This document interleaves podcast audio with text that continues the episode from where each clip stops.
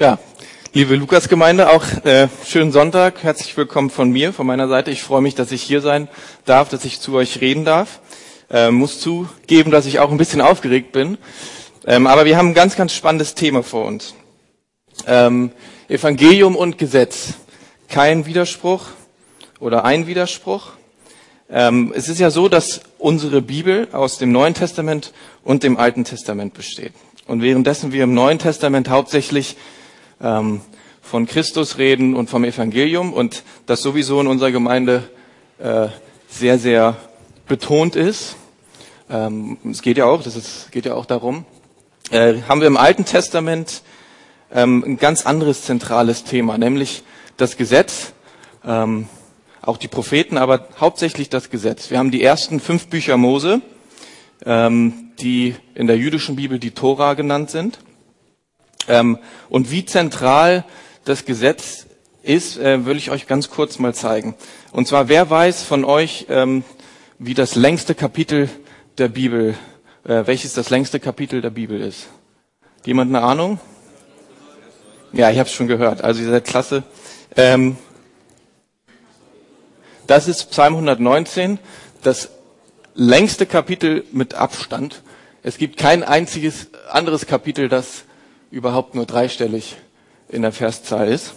Und in jedem dieser Verse, also ich, ihr könnt das bestimmt gut lesen, äh, kommt das Wort äh, Gesetz oder Gebot oder Rechtsspruch oder Weisung. Also es sind zehn verschiedene ähm, Worte, die dafür Gebot oder Gesetz gebraucht werden.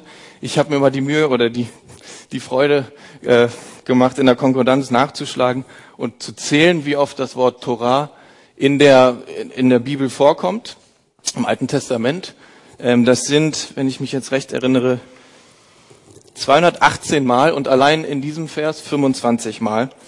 Ähm, aber ich habe noch was anderes für euch, nämlich so sieht das Ganze äh, auf hebräischer Sprache aus. Und ich setze noch einen drauf, um euch zu zeigen, wie genial das eigentlich ist, wenn man zum Beispiel also keine Sorge, ich, ich kann das jetzt auch nicht alles sofort lesen und aus dem Stegreif übersetzen, äh, aber ich kann es zumindest euch mal zeigen, wie das, also der Vers oder der Psalm 119 ist in 22 Abschnitte geteilt. Ähm, 22 Abschnitte deswegen, weil es 22 Buchstaben gibt im hebräischen Alphabet. Und wie ihr seht, sind die so, hier ist das Aleph, die ersten acht Verse, dann kommt das Bet, die nächsten, dann kommt das Gimmel, und so weiter, das Dalet. Ähm, also ihr, ihr versteht das, ne? Das Prinzip, äh, wie schön das durchkomponiert ist. Da ist jemand dahinter, der sich wirklich die Mühe gemacht hat. Ich glaube, in der Fachsprache heißt das Akrostichon oder sowas, für wen wen immer interessiert. Ähm, genau. Also hinter, hinter dem Gesetz, hinter dem Gebot ist also das, das ist irgendwie in unserer Bibel und das scheint irgendwie wichtig zu sein. Genau, das waren so die Fun Facts zu Beginn. Äh, und wenn wir dann, ich habe mal ein paar Verse, die können wir uns kurz durchlesen. Ich freue mich über den Weg, den deine Mahnungen zeigen, wie über großen Reichtum. Ich rede von dem, was du befohlen hast und schaue auf deine Wege. Ich habe Freude an deinen Satzungen und vergesse deine Worte nicht. Tu wohl an deinem Knecht, dass ich lebe und dein Wort halte. Öffne mir die Augen, dass ich sehe die Wunder an deinem Gesetz. Ich bin ein Gast auf Erden, verbirg deine Gebote nicht vor mir. Meine Seele verzehrt sich vor Verlangen nach deinen Ordnungen alle Zeit. Das sind Verse, die sicherlich sich nicht immer irgendwie so ganz so leicht äh, lesen lassen für den einen oder anderen. Ähm, und das ist aber in unserer Bibel und das soll eigentlich unser Ziel sein. Gesetz und Evangelium ist eigentlich gar nicht so weit voneinander entfernt. Karl Barth, ähm, ein Theologe, reformierte Theologe aus dem 20. Jahrhundert, hat das mal so formuliert, dass das Gesetz die Form des Evangeliums ist und das Evangelium der Inhalt des Gesetzes. Was das genau heißt, wollen wir uns jetzt anschauen. Ähm, erstmal grundlegend, was ist das Gesetz? Ähm, in der Theologie gibt's oder das wird Usus politicus, der politische Gebrauch genannt, ähm, der dazu dient, und dazu sind erstmal alle Gebote und Gesetze, ähm, äußerliche Ordnung äh, zu etablieren, also dass Zusammenleben überhaupt möglich ist. Ähm, das ist dann optimalerweise so, dass äh, die Schwachen geschützt werden, dass das Gute in irgendeiner Form, dass dem Raum gegeben wird und dass das Böse irgendwie bestraft wird. Man kann natürlich auch Gesetze total manipulativ gestalten und Gesetze können dann unterdrücken, aber das ist erstmal der grundlegende Gebrauch. Ähm, das geht über, oder diese ähm, Einteilung wird äh, von, von, von Luther äh, durchgeführt, wen das interessiert. Ähm, aber mal ein Beispiel. Äh, zum Beispiel äh, Spiele oder ähm, Sportarten haben immer irgendwie Regeln. Also wenn wir an Fußball denken, dann ähm, ist das schon im Wort drinne. Da darf man nicht den Ball in die Hand nehmen, außer man ist Torwart. Und wenn diese Regeln nicht existieren, dann gibt es auch keine Fairness so wirklich. Und dann ähm, macht das Ganze eigentlich auch gar keinen Spaß und auch gar keinen Sinn. Wir machen aber auch Gesetze für Dinge, die uns unglaublich wichtig sind. Ähm, zum Beispiel die Menschenrechte. Äh, da ist irgendwie was, die Würde des Menschen ist unantastbar, so heißt es im Grundgesetz. Ähm, und das wollen wir irgendwie bewahren, das wollen wir irgendwie sichern, absichern. Ähm, und deswegen haben wir Verfassungen, haben wir Gesetze. Oder die Ehe ist auch so ein Bund, ist auch irgendwie was Gesetzliches, äh, was gesetzlich verankertes, äh, dass wir versuchen zu bewahren, zu heiligen, das wichtig ist. Wenn ich jetzt heute über Gesetz rede, so, dann, das ist schon zu weit, dann äh, möchte ich hauptsächlich, also es gibt in der in der Torah ungefähr 613, also je nachdem wie man zählt, Gebote, die die Juden sozusagen befolgen. Ähm, darüber möchte ich nicht im Allgemeinen reden, sondern ich möchte hauptsächlich über die zehn Gebote reden, ähm, die Mose am Berg Sinai gegeben worden, wenn ich jetzt heute über Gesetz rede oder über Gebote. Ähm, vorab, was schon mal ein bisschen für Verwirrung stiften kann, aber das soll irgendwie ähm, so sein, wenn wir von der Torah reden oder von den Geboten oder auch, dann ist Gesetz eigentlich ein, eine missverständliche Übersetzung. Das, das Neue Testament übersetzt auch immer irgendwie Gesetz mit Nomos, aber das ist eigentlich beinhaltet nicht ganz ähm, den Kern, den Weisung eigentlich in sich trägt. Ähm, genau, und dann kommen wir auch schon zum Problem oder zum Missverständnis des Gesetzes, ähm, der in uns irgendwie so ein bisschen was, was, was hervorruft, dass uns das Gesetz lässt in uns eine, eine gewisse Rebellion aus, auslösen. Wir sind, wenn wir mit dem Gesetz konfrontiert sind, öfters irgendwie innerlich aufgewühlt, wollen uns irgendwie ähm, davon befreien. Wir sind irgendwie gereizt durch das Gesetz. Man kann sich das mal vielleicht daran irgendwie veranschaulichen, wenn man an der Ampel steht und es kommt weit und breit kein Auto, ähm, dann darauf achten, was für Gedanken im Kopf auf einmal, ähm, also es ist rot natürlich, ähm, ob man dann rübergeht oder ob man nicht rübergeht. Man kann äh, sicherlich die Leute, die Kinder haben, die äh, wissen das ganz genau, wenn man Kindern verbietet äh, oder du sollst nicht an den Süßigkeitenschrank gehen ähm, und du darfst das nicht anfassen, das gehört Papa oder was auch immer, dann ist auf einmal ein Reiz da, das auf einmal irgendwie, das ist dann attraktiv, da will man dann auf jeden Fall. Ich habe König der Löwen ähm, im Kino gesehen und Simba ist ähm, eben der, der, der kleine Löwe. Ähm, das ist irgendwie ein sehr, sehr ähm, empfehlenswerter äh, Film. Ähm, und dann gibt's eben das, das Reich, das Mufasa, sein Vater, ihm zeigt und er darf überall in dieses Reich, äh, darf hingehen und spielen. Und dann gibt's aber den bösen Onkel, Scar, der ihm halt dann manchmal auch, ah, es gibt aber noch das Schattenland. Ähm, und da darfst du natürlich nicht hingehen. Na, und das nächste, was natürlich passiert, Simba ist total interessiert an dem Schattenland und äh, geht dahin und bringt sich und seine Freunde Nala in große Gefahr. Ähm, also wir haben einmal Rebellion. Und das andere, auf das wir auch ganz oft stoßen, ist Gesetzlichkeit. Gesetzlichkeit ist hauptsächlich, oder das finden wir ganz, ganz eindeutig irgendwie, wenn wir Jesus-Geschichten anschauen im Neuen Testament. Jesus ähm, hat sehr oft Diskussionen mit den Pharisäern. Und was die Pharisäer eben machen, sie rebellieren auf eine andere Art und Weise gegen das Gesetz, indem sie es ultra ernst nehmen, indem sie es wortwörtlich nehmen, indem sie es vor allen Dingen anderen Leuten dann zur Last werden lassen, indem sie Gebote aufstellen, die sie selbst nicht unbedingt befolgen, ähm, indem sie heuchlerisch, heuchlerisch sind. Ähm, und das ist eben die andere Seite. Und Jesus macht das auch öfters deutlich, wenn er mit den Sündern abhängt, sage ich mal jetzt, und den Zöllnern. Auf der anderen Seite aber sich auch mit den Pharisäern abgeht und sie konfrontiert. Das sind so die beiden Arten und Weisen, wie wir so manchmal auf das Gesetz reagieren können. So, was steht eigentlich dahinter? Wieso reagieren wir jetzt so? Ähm, das ist übrigens auch gleichzeitig irgendwie der zweite Gebrauch des Gesetzes. Ähm, Luther nennt das dann Usus Theologicus, dass das Gesetz uns eben genau das aufzeigt. Gesetz zeigt uns, die Sünde auf, zeigt uns, dass wir entweder rebellieren oder gesetzlich werden. An ihm wird deutlich, dass wir als Menschen in der Sünde gefangen sind und dass wir das Gesetz nicht erfüllen können. Paulus beschreibt das auch in Römer 7, Vers 7. Aber die Sünde erkannte ich nicht außer durchs Gesetz. Ähm,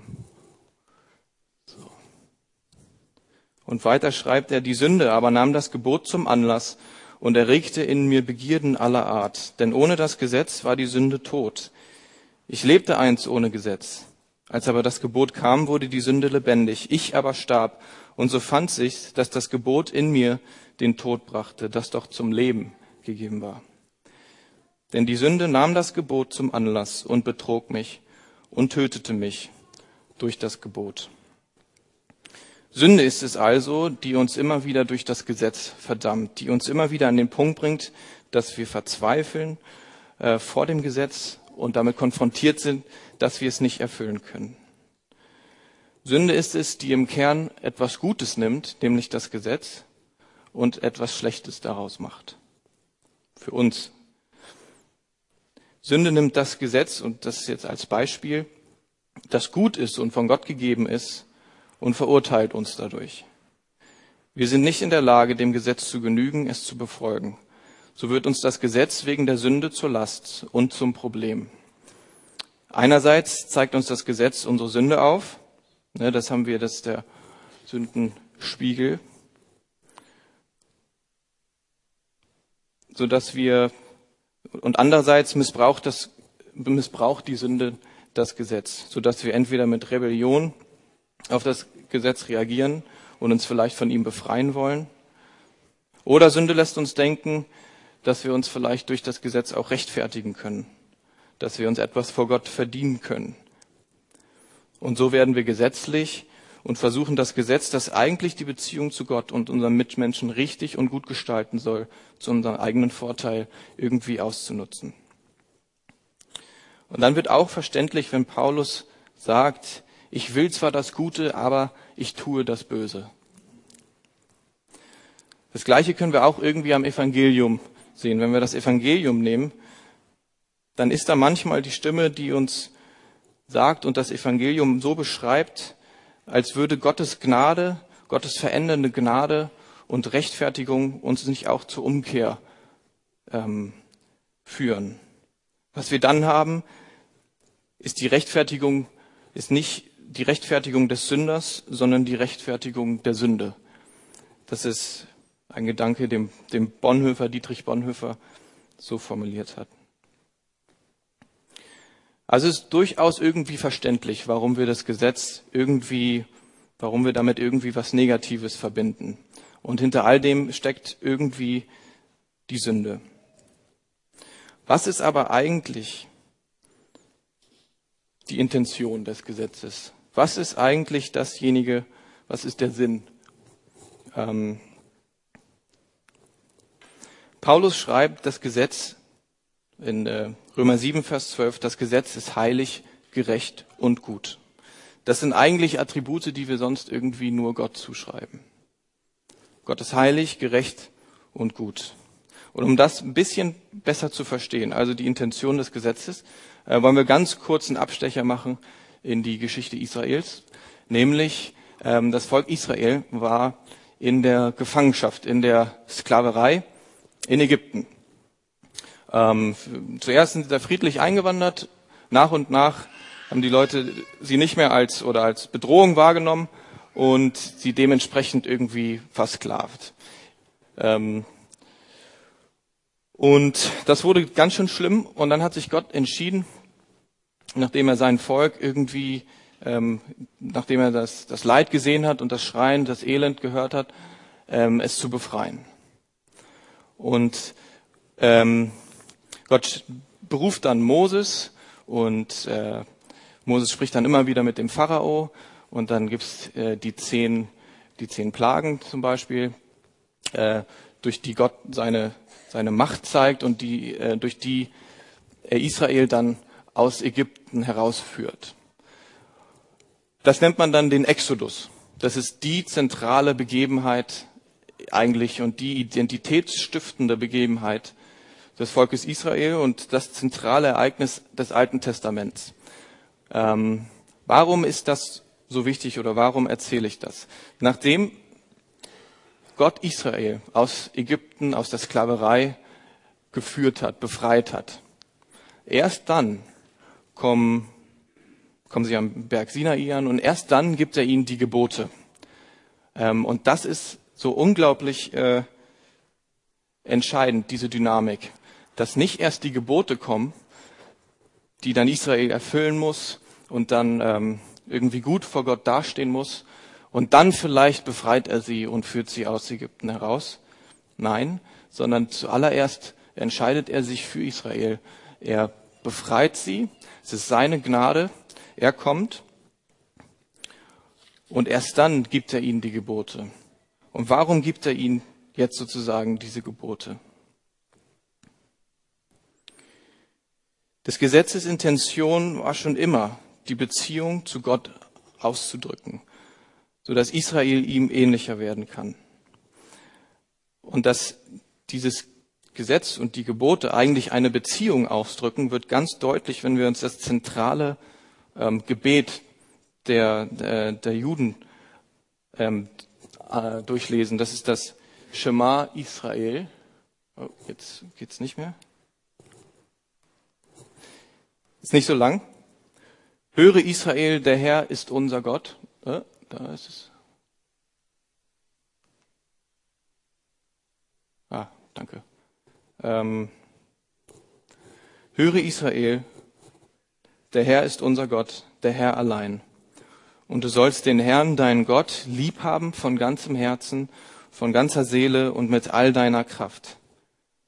Das ist einerseits ein Gebot und andererseits drückt es doch so wie nichts anderes eine innigliche Beziehung aus. Oder Sprüche 3, 1 bis 4, das ist übrigens auch äh, von Sein und mir der Trauvers. Mein Kind, vergiss meine Weisung nicht und dein Herz behalte meine Gebote, denn sie werden dir langes Leben bringen und gute Jahre und Frieden. Gnade und Treue sollen dich nicht verlassen. Hänge meine Gebote an deinen Hals und schreibe sie auf die Tafeln deines Herzens. So wirst du Freundlichkeit und Klugheit erlangen, die Gott und den Menschen gefallen. Die Beziehung zu Gott muss nicht erst verdient werden, sondern sie ist gewissermaßen die Voraussetzung, in, für die Gebote. Die Gebote dienen dazu, dass Israel Gott ähnlicher wird. Es geht nicht irgendwie um die kleinliche oder äußerliche Befolgung der Gebote, sondern eben darum, dass Israel die Gebote verinnerlicht und auf die Tafeln ihres Herzens schreibt. Das Problem von Gesetzen ist allerdings, und das ist gewissermaßen die negative Seite, die wir schon angesprochen haben, dass die Sünde dazu führt, dass uns das Gesetz zur Last wird.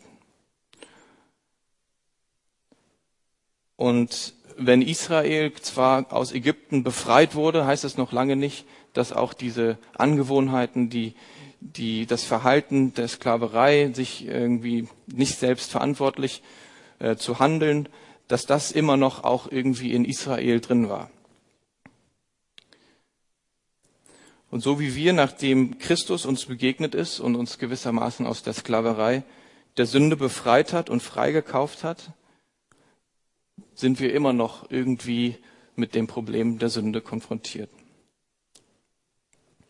So, aber die eigentliche Intention und positive, das ist jetzt schon wieder, doch, ja, das ist, ist eben Gottes Zusage und Verheißung im Gesetz.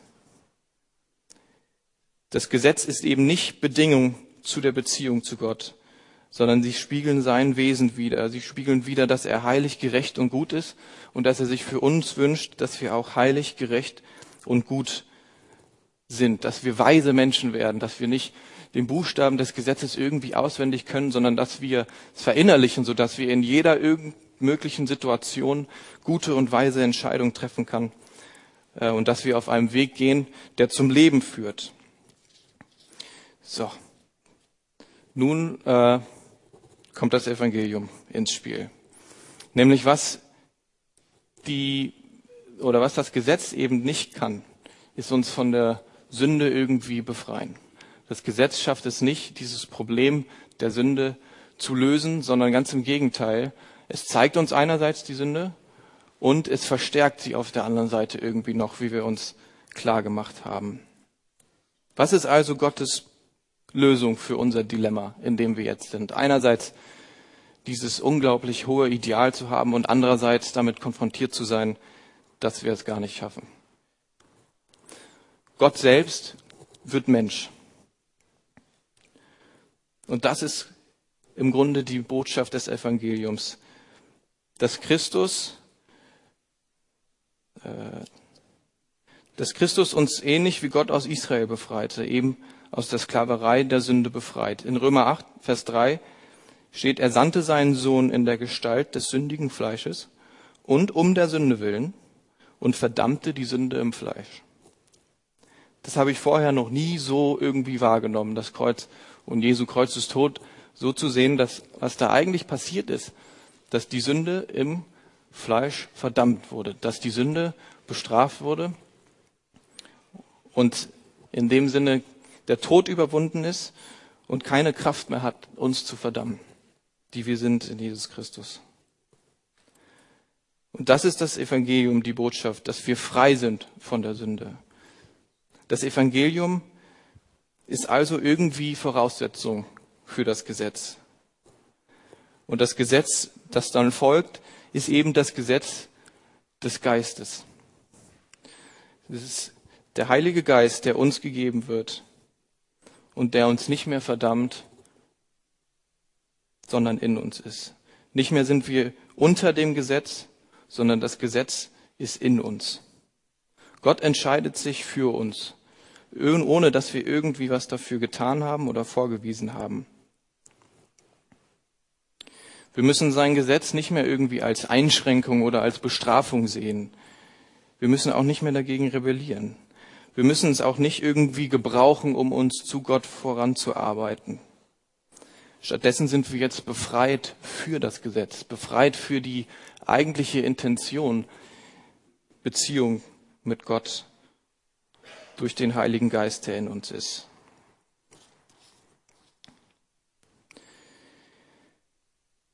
So, ich komme zum Ende. Ähm, und mein letzter Punkt ist eben jetzt nochmal Gesetz und Evangelium aufzugreifen und miteinander in einen Bezug zu stellen. Wir können die beiden nicht voneinander trennen. Wir müssen das eine immer irgendwie im Licht des anderen sehen. Wenn wir das Gesetz ohne Evangelium sehen, dann tragen wir eine Last, für die wir eigentlich nicht gemacht sind. Dann lastet ein Anspruch auf uns, dem wir überhaupt nicht genügen können dann gehen wir daran kaputt und landen irgendwie in der Gesetzlichkeit. Auf der anderen Seite, wenn wir nur das Evangelium anschauen und uns nur den Zuspruch der Gnade immer irgendwie geben lassen, und wir eigentlich nichts tun müssen, dann verstehen wir Evangelium irgendwie als Freibrief für alles Mögliche, als Rechtfertigung der Sünde, wenn man so will, als Rechtfertigung für das, was wir nicht ändern wollen. Dann haben wir Gnade, die uns irgendwie so lässt, wie wir sind. Bonhoeffer nennt das billige Gnade. Und Gnade ist nicht Gnade, wenn sie nicht uns irgendwie auch verändert. Der Zuspruch, der uns also in der Gnade irgendwie gegeben ist, bleibt kraftlos, wenn er nicht auch der Anspruch des Gesetzes folgt. So. Und jetzt fragst du dich vielleicht, ja, das ist ja schön und gut, dass die Sünde äh, am Kreuz besiegt wurde. Ich merke das aber gar nicht so wirklich in meinem Leben. Beziehungsweise ich merke, dass ich immer noch Bereiche habe, wo ich einfach nicht vorankomme, wo ich merke, da äh, verliere ich irgendwie jeden Kampf, Tag für Tag. Da ist nicht so viel Hoffnung. Da ist nicht so viel, was sich auch ändern lässt. Ähm, ja, das ist wahr. Das ist auch in meinem Leben wahr.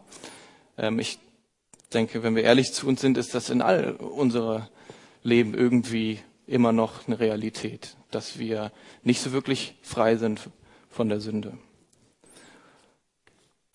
Und dennoch ist irgendwie, und das ist ganz, ganz, ganz zentral und die zentrale Botschaft, die uns irgendwie Hoffnung gibt, ähm, auch am Kreuz. Paulus stellt das selbst auch fest. Ich elender Mensch, wer wird mich erlösen von meinem todverfallenen Leibe?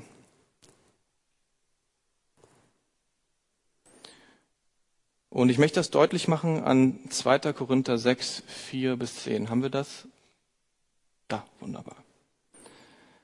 Sondern in allen erweisen wir uns als Diener Gottes, in großer Geduld, in Trübsalen, in Nöten, in Ängsten, in Schlägen, in Gefängnissen, in Verfolgung, in Mühen, in Wachen, im Fasten, in Lauterkeit, in Erkenntnis, in Langmut, in Freundlichkeit, im Heiligen Geist, in ungefärbter Liebe, in dem Wort der Wahrheit, in der Kraft Gottes, mit den Waffen der Gerechtigkeit zur Rechten und zur Linken. Und jetzt kommt's, jetzt wird's ganz wichtig. In Ehre und Schande, in bösen Gerüchten und guten Gerüchten, als Verführer und doch wahrhaftig, als die Unbekannten und doch bekannt, als die Sterbenden und siehe, wir leben, als die Gezüchtigten und doch nicht getötet, als die Traurigen, aber alle Zeit fröhlich, als die Armen, aber die doch viel reich machen, als die nichts haben und doch alles haben. Das ist irgendwie diese zentrale Hoffnung, die uns ähm, und auch die uns irgendwie durch diese Spannung gehen lässt, die uns irgendwie aushalten lässt, dass wir einerseits ähm, unbekannt sind, aber dass Jesus uns irgendwie doch bekannt macht, dass wir einerseits sterben oder Sterbende sind und doch in Jesu Leben teilhaben. Dass wir traurig sind, aber doch in Jesus irgendwie die Fröhlichkeit erfahren dürfen. Dass wir arm sind, dass wir nichts zu geben haben und doch wir in Christus so ein Reichtum haben und so reich gemacht sind und so viel zu geben haben. Das ist die Spannung, die wir irgendwie aushalten müssen. Ähm, und deswegen gehören Gesetz und Evangelium irgendwie zusammen und sind nicht trennbar. Die sind Zeichen der Beziehung zu Gott. Ja, wir wollen ähm, auch gleich das Abendmahl feiern. Und im Abendmahl wird eben genau diese Dynamik sehr, sehr gut greifbar, die wir auch Gott und Israel schon gesehen haben, die uns auch in dem Evangelium und dann im Gesetz, was, was folgt, irgendwie greifbar wird. Wir kommen eben nicht zum Abendmahl, um Jesus irgendwie näher zu kommen, um ihm irgendwas zu geben, sondern das Abendmahl ist gewissermaßen Ausdruck dass Gott zu uns gekommen ist, dass Gott uns nahe gekommen ist in allererster Linie und dass wir uns eben darauf einlassen dürfen, dass wir Gott begegnen dürfen, ähm, nicht um ihm nahe zu kommen, sondern weil er uns nahe gekommen ist. Ähm, und das wollen wir jetzt gemeinsam feiern.